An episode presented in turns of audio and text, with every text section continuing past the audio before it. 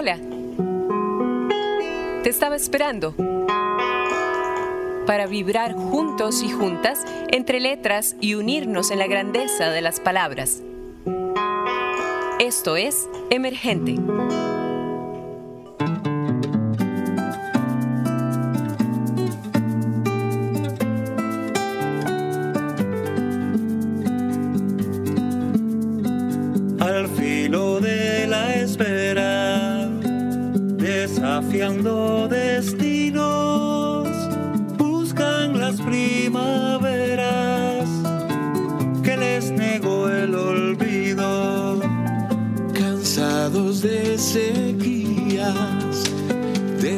Lágrimas y hastío, emigran al futuro, donde es incierto el frío.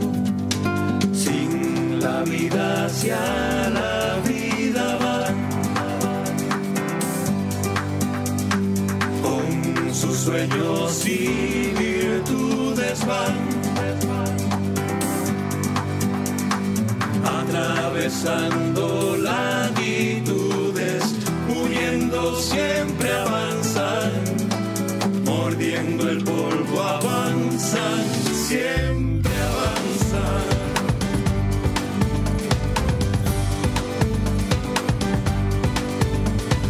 Tras estafas miserias, atravesando ríos, añorarán su aldea, mas seguirán camino.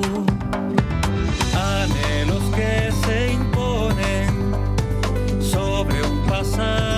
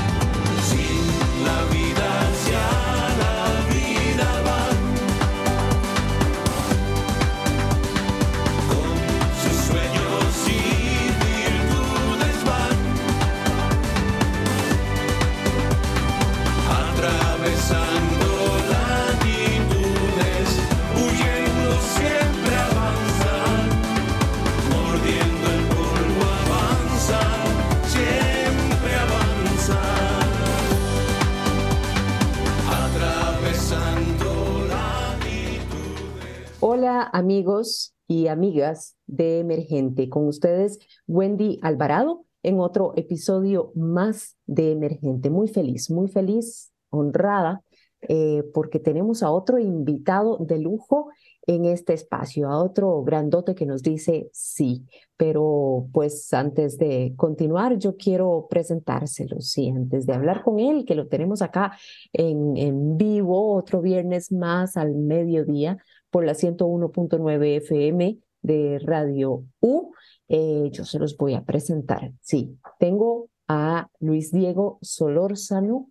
Él es eh, locutor, productor audiovisual, músico y cantautor costarricense. Yo les voy a leer, a ver, la mayor parte de, de todo lo que él ha hecho. Eh, me quedaré corta, sí, ya saben, por cuestiones de, de tiempo, pero voy a tratar de hacerlo así como en resumidas cuentas, lo, lo más que pueda hablar de él.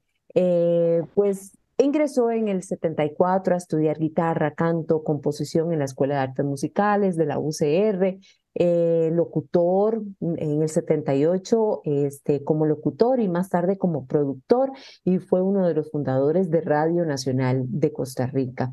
Ya para 1998 y gracias a la ayuda del músico Fidel Gamboa, eh, decidió dedicarse por completo a la música y a sus labores como locutor y productor audiovisual independiente. Como músico tiene ocho discos inscritos en la Asociación de Compositores y Autores Musicales de Costa Rica, ACAM, por los que ha recibido cuatro menciones honoríficas en los premios a lo mejor de la música de ACAM.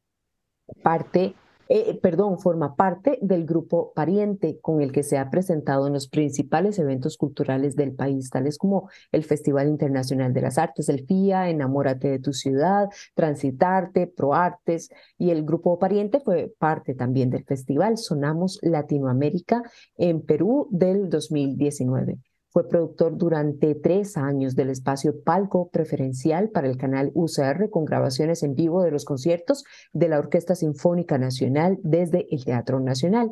Ha sido miembro del jurado de los premios a Cámara Mejor de la Música y de la dotación anual para la música inédita junto con el cantautor cubano Sadiel Madrazo. Ganó el noveno concurso de creación de, de, canciones de Ibermúsica para el 2022 y 2023. Formó parte del cuarto Festival Sonamos Latinoamérica, sede Costa Rica.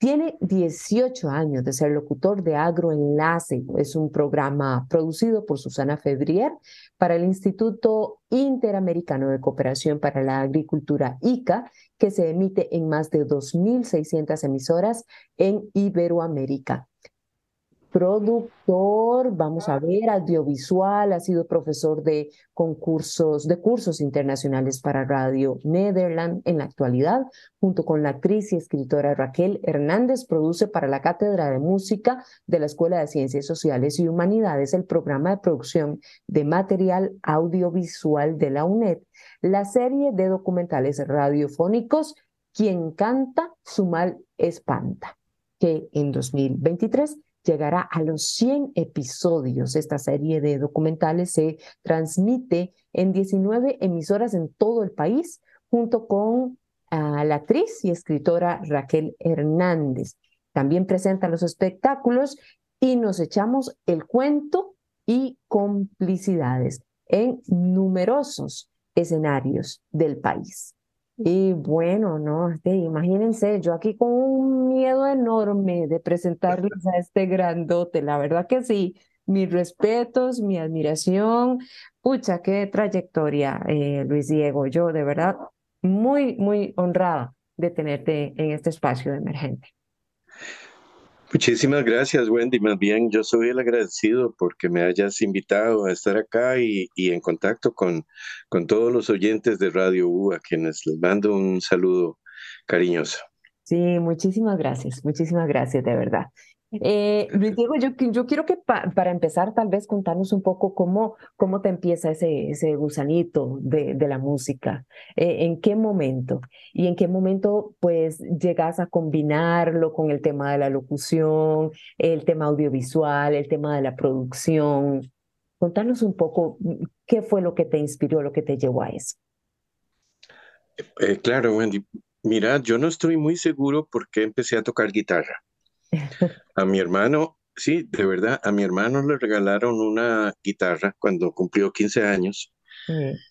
Yo en ese momento tenía 10 años. Y normalmente yo no podía tocar ninguna de sus cosas. Él tenía unas cosas maravillosas, eh, porque era Boy Scout, entonces tenía puñales y cosas así que a mí me causaban unas ganas de cogerlos, ¿verdad? Y cada vez que yo osaba coger algo de eso, me, pa, pa, me pegaba, ¿verdad? Claro. Pero, un día cogí la guitarra y no me hizo nada, entonces yo dije, ah, Y entonces empecé a cogerla, ya, ya después la guitarra estaba en mi cuarto. Y yo lo que le pedí a mi hermano era que llamara a un amigo del barrio también, que se llamaba Javier Camacho. Javier Camacho era parte del grupo Los Rufos, un ah. grupo que ensayaban eh, en, en, donde Roberto, que era detrás del, del, de los patines en San Pedro, y en el que cantaba Luis Enrique Mejía. Ah, bueno, sí. Entonces, eh, mi hermano le hablaba a Javier, Javier llegaba y me afinaba la guitarra y yo empecé a desarrollar una habilidad para aprender la guitarra oyendo. Siempre las personas afinan la guitarra y luego tocan algo y entonces yo me lo aprendía. Y iba a, los ensayos de los Rufos y me lo aprendía. Y así fui. Eh, y me, digamos, ya a los 15 años era una de las personas, creo, más buscadas para dar serenatas, por lo menos entre los jóvenes de la edad 15, 16 años. Me tocó dar unas serenatas lindísimas, ¿verdad? Equivocarnos de casa y dar la serenata en la casa que no era. y dar una serenata en, eh, en los lugares así más, más extraños y más hermosos, pero, pero fue un tiempo muy, muy bonito. Y después de eso decidí que tenía que entrar a la universidad a, a, tratar de estudiar. Entonces estudié guitarra. Cuando entré estaba en Valentín Bielsa y, y, ya estudié guitarra eh, clásica y fue una maravilla estar con él y de profesor de canto me tocó don Claudio Brenes. Don Claudio. Otra, otra de las maravillas, claro. Eh, para ese mí. Fue el profesor, imagínese, ese fue el profesor de mi profesor de canto, de Danilo Chávez. Imagínate. sí, sí. sí, pues eh, tuve el, el, honor de ser alumno de don Claudio y siempre recordaré sus enseñanzas increíbles, ¿verdad? Increíbles. Y, y eh, hasta ese momento yo no había pensado ser locutor. Eh, simplemente, ¿verdad? Estaba estudiando canto para poder cantar mejor y tocar mejor guitarra. Me casé y un año después de casarme, eh, se vino una, una crisis fuerte con la eh, administración de Rodrigo Carazo, que iba a empezar, y él había dicho que iba a quitar el Movimiento Nacional de Juventudes y, en fin, varias cosas. Yo trabajaba en ese momento como promotor social en el Movimiento Nacional de Juventudes y entonces dije, bueno, tengo que conseguir otro trabajo porque tenía un hijo ahí y no podía. Y entonces este, apareció en, el, en La Nación un cuadro así chiquitico que decía, se necesitan locutores sin experiencia. Ay, mira. Qué cosa más, qué cosa más interesante. Y yo dije, bueno, yo no tengo experiencia como locutor, pero sé cosas de la locución gracias a las lecciones de canto de don Claudio, sé cómo respirar, sé los resonadores, sé cómo impostar la voz, en fin, ¿verdad? Entonces yo dije, voy a ir a hacer la prueba. Hice la prueba y me, me contrataron, fue una maravilla. Eh, en ese momento estaba doña Aide de Lev y, y, y, y, un señor que había venido, Jorge Cané, que había venido de Argentina para empezar aquí en Costa Rica la Radio Nacional. De mm. modo que caí en muy buenas manos, en muy buena fuente, me, me empezaron a enseñar muchísimas cosas sobre cómo ser locutor y qué hacer y etcétera. Y entonces, estando ahí en la radio como locutor, yo dije, bueno, yo sé también de música clásica y de esto y lo otro, y entonces a lo mejor podría producir los programas de música clásica. Y efectivamente sí lo hice. Hice un programa, no se me olvida, sobre Juan Sebastián Bach. Lo grabé y lo, lo presenté y todo el mundo se asombró, les, les encantó el programa. Y entonces me contrataron como productor y ahí nacieron, digamos, mis tres grandes eh, vertientes, digamos, ¿verdad? La música, la locución y la producción. Sí, qué hermoso, qué lindo, qué bonito, qué linda historia, ¿verdad? Una, una hermosa trayectoria, la verdad. Sí, No, te, te, quiero, te quiero contar que no siempre fue fácil.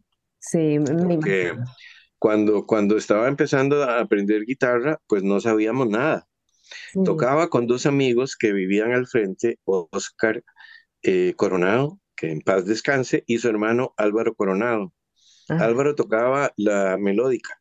Ajá. Y, y, y en, había como unos libritos que traían en la melódica la, la, forma de tocar algunas canciones. Una de las que tocábamos esa, ese, era esa de los Beatles, And I Love Her.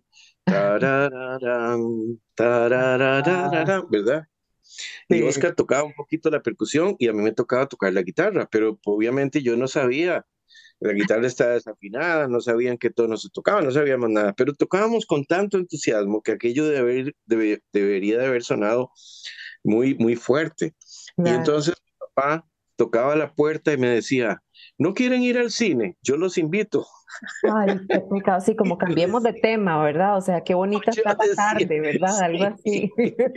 Yo decía, eso me parece muy extraño, mi papá invitándome al cine, pero después con los años entendí que ¿Verdad? seguramente aquello sonaba muy mal, así que Ay, no, hasta que fue mejorando con el paso del tiempo. Vemos que Exacto, exacto, ya después. Y el, y- y el otro punto muy importante es, fue en el año 98, como, como te puse ahí en la reseña, porque yo me había dedicado durante bastantes años a trabajar como productor, eh, tanto con la Universidad Estatal a Distancia como con Visión Mundial, World Vision. Pero siempre ah, ejercía las, eh, algunas actividades como locutor independiente y había tenido que ir a grabar varias veces a Videotech, ujú, donde trabajaba Fidel Gamboa. Lo conocí, empezamos una cierta amistad, pero cada vez que yo llegaba a Videotech, me acuerdo, y estaba Memo, Memix, ahí en los controles y esas cosas, ¿verdad? Y Fidel, buenísimo para dirigirme, mira, tenés que hacer así la locución, ¿verdad? Y bueno, y yo veía aquel piano hermoso y aquellos sonidos, porque Fidel hacía así, sonaba como un corno, y hacía así, sonaba como una guitarra, y sonaban cuerdas, y yo decía, ah, ¿cómo haces? Y un día me atreví y le dije, Fidel, pero ¿cómo es que haces todas esas cosas? Y me dijo, es K-Walk. Así se llamaba el programa, K-Walk. Entonces, yo le dije, Fidel, ¿no me puedes dar una copia? Y me dice, sí, claro. Y me dio un disquete, que no eran aquellos cuadrados, sino que eran unos como más, más chiquititos, El más cuadraditos. pequeñito, ajá, Y ajá. me dice, "Ahí- ahí, va el, el programa. Yo me quedé viendo, no puede ser, de verdad. Pues me compré una computadora y me compré un teclado. Ajá. Traté de instalar el programa, por supuesto, como es MIDI y eso tiene algunas dificultades, no me sonaba. Pero Ah. yo llamaba a Fidel y le decía, Fidel, no me suena nada. Y entonces Fidel, con una paciencia franciscana, me decía, andate a File, abrí tal cosa, abrí tal otra. Y, Ya suena, Fidel, ya suena. Bueno, lindo. que decirte que yo, pues, cuando me daba cuenta, ¿verdad? Eran las 5 de la mañana, yo no había dormido, había pasado No. toda la noche haciendo cosas y ya tocaba despertar a los chiquillos, Uy, que en ese momento eran cinco, para que fueran a la, Dios, yo claro. tuve cinco hijos, sí, para que fueran a la escuela y que se alistaran en el colegio, y ni qué decirte de la esposa, ¿verdad? Seguramente Sí. estaba con un- Y pero bueno, claro. ahí empezó, ahí empezó y entonces yo dije, no, ya, yo quiero, yo quiero hacerlo. Y otra cosa que me motivó a meterme a la música es que cuando, cuando cumplí 40 años, mi hermano, Francisco, que, se, que conté que me llevaba cinco años, Sí. se murió, se murió por, Ah, por un cáncer, un cáncer violentísimo y súper rápido. Y entonces yo me quedé muy claro que no quería que me pasara lo mismo que a él, en el sentido que yo quería morirme, no quería morirme sin haber hecho lo que yo siempre había deseado hacer. Entonces yo dije, nada, punto, aquí, cambio. Y cambié, cambié por la música de, de, de plano, ¿verdad? Dejé de trabajar en una oficina y de hacer planes de mercadeo y, y guiones para las producciones audiovisuales. Y Sí, de repente me encontré con la guitarra viendo a ver qué hacía.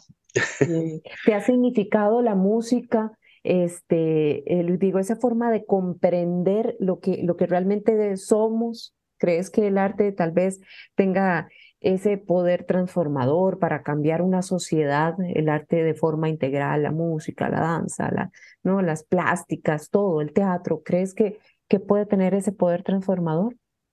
Sin duda lo tiene.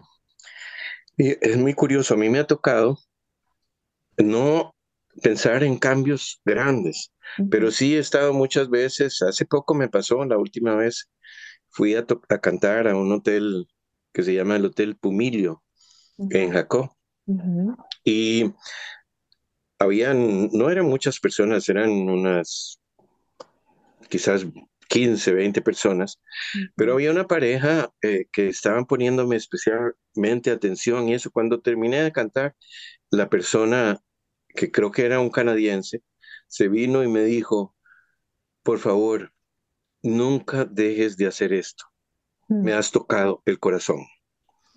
Entonces yo digo que por esa vía, uno a uno, es que uno va transformando a las personas y lo más importante es una transformación desde dentro. Sí. Así que yo creo que eso es lo que el arte puede hacer cuando ve, te enfrentas con una pintura. Algo te dice, algo te pasa, ya no sos la misma persona. Es lo mismo que cuando lees un libro o escuchas una poesía. Y yo creo que la música tiene ese, ese poder también. Sí, totalmente de acuerdo. Contanos, Luis Diego, porque mm, tenemos que, que ir a meterle un poco la candela más. Este, quien canta su mal espanta. Sí, fíjate que ¿De ese es un trata? proyecto, es, es, es un proyecto lindísimo que estamos haciendo con el, el máster Francisco Piedra, que es el director de la Cátedra de Música de la UNED. Entonces hacemos documentales radiofónicos sobre la música costarricense. Ese es el tema. Y por eso se llama Quien canta su mal espanta. Además, Buenísimo. que además ese es un refrán muy, muy hermoso, ¿verdad? Que. Entonces empezamos, pues por supuesto, con Benjamín Gutiérrez y Eh, eh, Fidel Gamboa, Adrián Goizueta, en fin, pero eh, nos hemos abierto a un montón de temas. Digamos, el, el que terminamos, el que terminé hoy, me encantó. Es de don Ricardo Mora, que se ah, llama Ricardo de las Piedades Mora, que nació en Puriscal. Nació en Puriscal y compuso a los 23 años esa, esa canción maravillosa que se llama Noche Inolvidable ah, que la grabó la Orquesta Carabelli, y en fin, hay unas grabaciones hermosísimas. La, la Orquesta Filarmónica hizo un concierto maravilloso junto con, Inolvidable am, obra. con- junto con la Sonora Santanera. Vieras qué maravilla esa grabación. Y entonces, este, la idea del programa es que la- las personas puedan conocer quién fue Ricardo Mora, por, la- por lo menos algunas cosas, ¿verdad? ¿Qué claro. pensaba? Fíjate que el día que don Ricardo grabó eh, por primera vez esa canción, Noche Inolvidable, la cantó un muchacho que se llama, se llamaba, creo, no sé si ya todavía vi- vive, Eduardo Blanco. En aquel momento era un muchachito de 10 años. Cuando terminaron de cantar, y, y, y además cuenta este, el mismo don Ricardo, que esa grabación le costó 20 mil colones. Eso, eso era un dineral en ese tiempo. claro. Y, y además, nadie apostaba por la música nacional. Y entonces, este, eh, ellos se fueron para un lugar, mm, creo que como un bar, el Washington eh, Bar, creo. Y don Ricardo iba tan desanimado con la música nacional y con, ¿verdad? Y con lo que, lo que él sentía que podía hacer o podía dar y eso, que vendió su guitarra y la vendió por 80 colones. Uy, Se la vendió a un, a un zapatero, creo, un artesano que, que tenía mucho tiempo de decirle, véndame su guitarra, véndame. Bueno, unos, un, un rato después empezó a llegar más gente al lugar y le decía, eh, ah, bueno, ellos habían hecho la grabación en una radio que se, se llamaba Radio para ti. Y entonces la gente empezó a llegar y no tenés idea de los maravillosos boleros que están poniendo en radio para ti. Y era la música de don Ricardo. Entonces dice don Ricardo que a partir de ese momento su música se empezó a hacer famosa. Ah, qué lindo. Qué Pero lindo. yo creo que es, e- es muy importante este, dar a conocer las, las diferentes facetas de la música, ¿verdad? Sí, La- por ejemplo, mucha gente no sabe que, que puede estudiar, bueno, todavía en la Sinfónica Juvenil y que hay un programa de la Universidad a Distancia en la que puede tener un, un, un grado académico Claro. y, en fin, ¿verdad? Que dentro de la, de, de la eh, del, del Instituto Nacional de la Música está el coro sinfónico, y está la orquesta sinfónica y está, en fin, ¿verdad? Que hay tantas, tantas posibilidades musicales que tenemos en nuestro país Sí. que es, es impresionante y es impresionante los, los, los músicos costarricenses que están haciendo una gran labor en, en el extranjero, ¿verdad? Sí, también, claro, ¿verdad? Que es de Y, y los músicos, y los músicos, y los músicos costarricenses que han triunfado en el extranjero, como Sí, José Castro Carazo, que la gente dice, ¿quién es José Castro Carazo? José Castro Carazo tuvo una carrera impresionante en Luisiana y todavía cuando hacen los juegos de fútbol americano y tocan el himno de la Universidad de Luisiana, es música de José Castro Carazo. Qué todavía. belleza, qué orgullo, qué orgullo, Sí, sí, sí. ¿verdad? Y eso casi nadie lo conoce, ¿verdad? Qué, y qué bueno, qué bueno darlo a conocer, ¿verdad? Porque exacto, exacto. nuestro sentido de pertenencia, la identidad, ¿verdad? Lo que nos genera. Qué Exacto, y, no, y, y una invitación, Sí. perdón, eh, una invitación para los oyentes de Radio U. El programa pasa a las 8 y 30 de la mañana los sábados por Radio Universidad. Ah, sí, por favor, para que se peguen entonces. Así es, los sábados, A las 8 y 30 de la mañana en Radio Universidad. Radio Universidad. Así que los invitamos para que sigan escuchando. Entonces, eh, vayan a escuchar Radio Universidad los sábados a las 8:30 de la Sí, mañana. quien canta su mal espalda. Así es, buenísimo, buenísimo. ¿Crees que, Luis Diego, a nivel de, de la difusión, eh, ¿cómo está el tema? ¿Cómo, cómo lo sentís en la actualidad? ¿Cómo está el tema de la difusión a nivel nacional de la música costarricense? Yo quisiera que cada día sea más y más y más, ¿verdad? Pero me parece que, que es todavía muy pequeño. ok. Eh, digamos, en ACAM, que yo soy parte de ACAM, de la, la Asociación Costarricense de Autores Musicales, eh, mm, creo que es el 5% de lo que se recoge en el país se queda aquí. El 95% restante sale. Estamos hablando de dinero, estamos hablando de millones de, de colones que Sí. cada mes se van para otros países porque es, es el, el 95% de la música que escuchamos aquí es extranjera. mm, sí. ¿Por qué crees? ¿Por qué crees que, Bueno, que suceda así? yo creo que es, yo creo que es un fenómeno que, que viene desde ese tiempo de don Ricardo y desde antes, ¿verdad? Que por alguna razón nosotros preferimos el tango eh, a, a nue- a nuestra música típica. Nos parece que preferimos los boleros a, las- una canción costarricense, en fin, ¿verdad? Sí, es, es, es muy triste, pero, pero es así.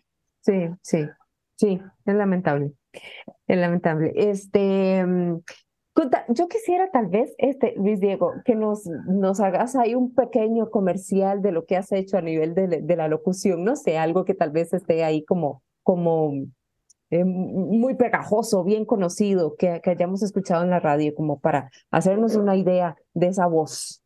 Ah, bueno, creo que una de las más conocidas fue el- como el sello del Banco de Costa Rica, que Ajá. decía como algo así como, somos el Banco de Costa Rica.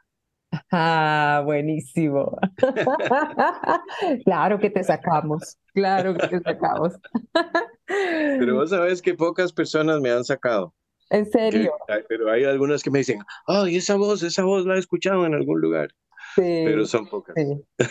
Me, me encanta lo que has estado haciendo ahí, que lo he visto en, en Facebook, estas canciones raras y divertidas, ¿cómo han salido? Fíjate que esas son canciones que, que cantaba cuando estábamos jovencillos. Hoy me estaba recordando de una muy, muy divertida y que usábamos para cuando, bueno, yo te estoy pensando que en ese momento teníamos 15, 16 años, ¿verdad? Y entonces nos reuníamos. eh, teníamos grupos juveniles, que es una cosa que yo creo que los muchachos ahora les cuesta un poquito más hacer, ¿verdad? Sí. Y entonces, este, cantábamos canciones y me acordé de una que hay un amigo mío que, es, que se llama Germán Retana, que es, es un doctor del INCAE y bueno, en este tiempo si me oye me, me mata seguro, pero nosotros cantábamos cosas que decían como, el señor Germán Retana, lo, lo digo con disimulo, tiene pecas en la cara. También las tiene en el cubanito, soy señores, cubanito muy formal, vale más el cubanito, aunque usted lo tome a mal. Y entonces empezábamos a improvisar y un amigo le hacía una cosa a otra y una amiga a lo otro y gozábamos montones. Entonces de allí, de allí vienen, vienen esas canciones divertidas que estoy subiendo y ahí eh, por lo menos tengo en mente unas dos o tres más para subir. Buenísimo, pues ahí vamos a estar a la expectativa, porque la verdad es que sí, qué lindo, qué lindo. y es muy nuestro, ¿verdad? Y yo creo que sí, esa, es parte de, nuestra cultura, ¿verdad? Este, em, yo creo que nos queda poquito tiempo, Luis Diego, y este lo quiero compartir con tu música, por supuesto. Este, así que ahí lo vamos a estar combinando con tal vez ciertas partecitas de tu música para que la gente este, lo sintonice, lo reconozca y si no lo conoce, pues que vaya y lo descubra, ¿verdad? Que para eso es este espacio también. Perfecto, perfecto. A, nuestros invitados. Quizás ya para ir finalizando, Luis Diego, ¿qué hay de cierto para vos? Eh, eh, ¿Y por qué esta frase, si la cultura no es el epicentro para sobrevivir, estamos perdidos. Otra vez, si la cultura no es el epicentro para sobrevivir, estamos, perdidos. Bueno, yo creo que es, es, es muy, muy clara y muy concluyente. La cultura es eh, la esencia del ser humano, en, en síntesis, ¿verdad? Todo lo que aprendemos, nuestra educación, la forma de hacer las cosas, la forma de decir, eh, es, es, es, la cultura. Eh, los poemas que nos aprendemos de niños en la escuela, las canciones que conforman nuestro, todo, todo eso es cultura. Y sinceramente tiene que seguir, la forma en que cocinamos también, nuestro gallo pinto, lo que sea, es, es parte de nuestra cultura y, tiene que seguir siendo nuestra cultura.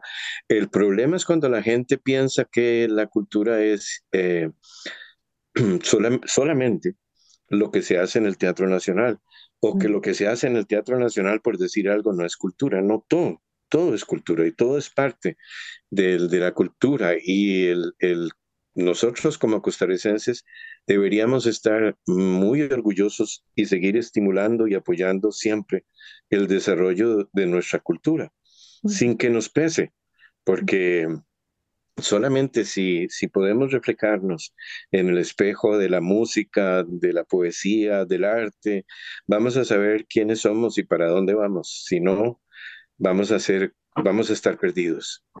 Perdidos en las matemáticas, perdidos en la metafísica, no sé, perdidos en, sin, una, sin unas raíces fuertes que son lo que nos da nuestra cultura.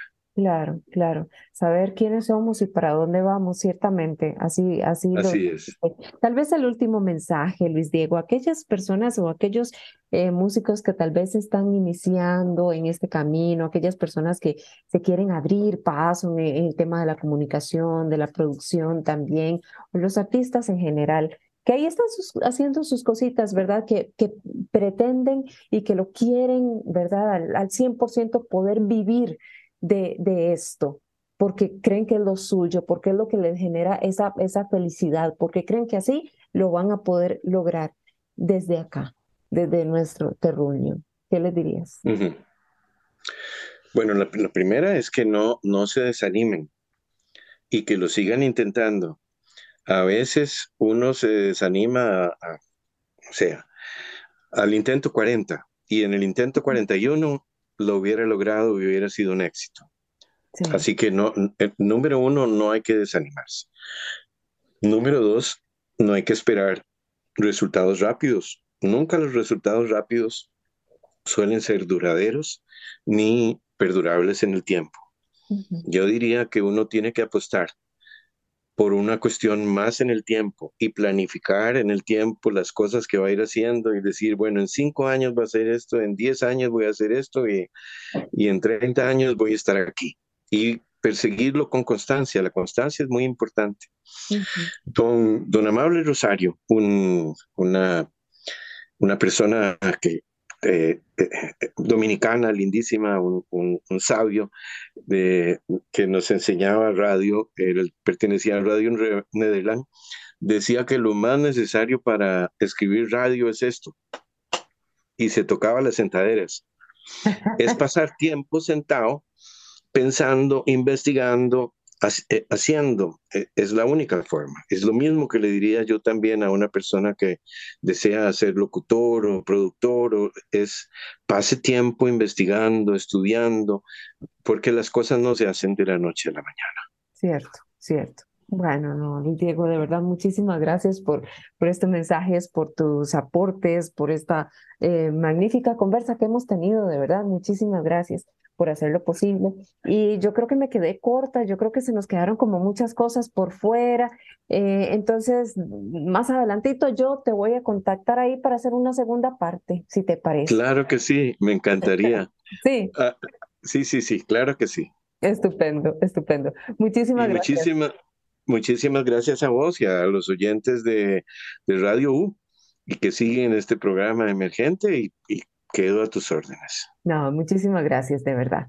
Y a todos eh, los amigos, amigas que nos escuchan eh, en este programa emergente, gracias por estar ahí, gracias por conectarse, gracias a la coproducción de Radio U.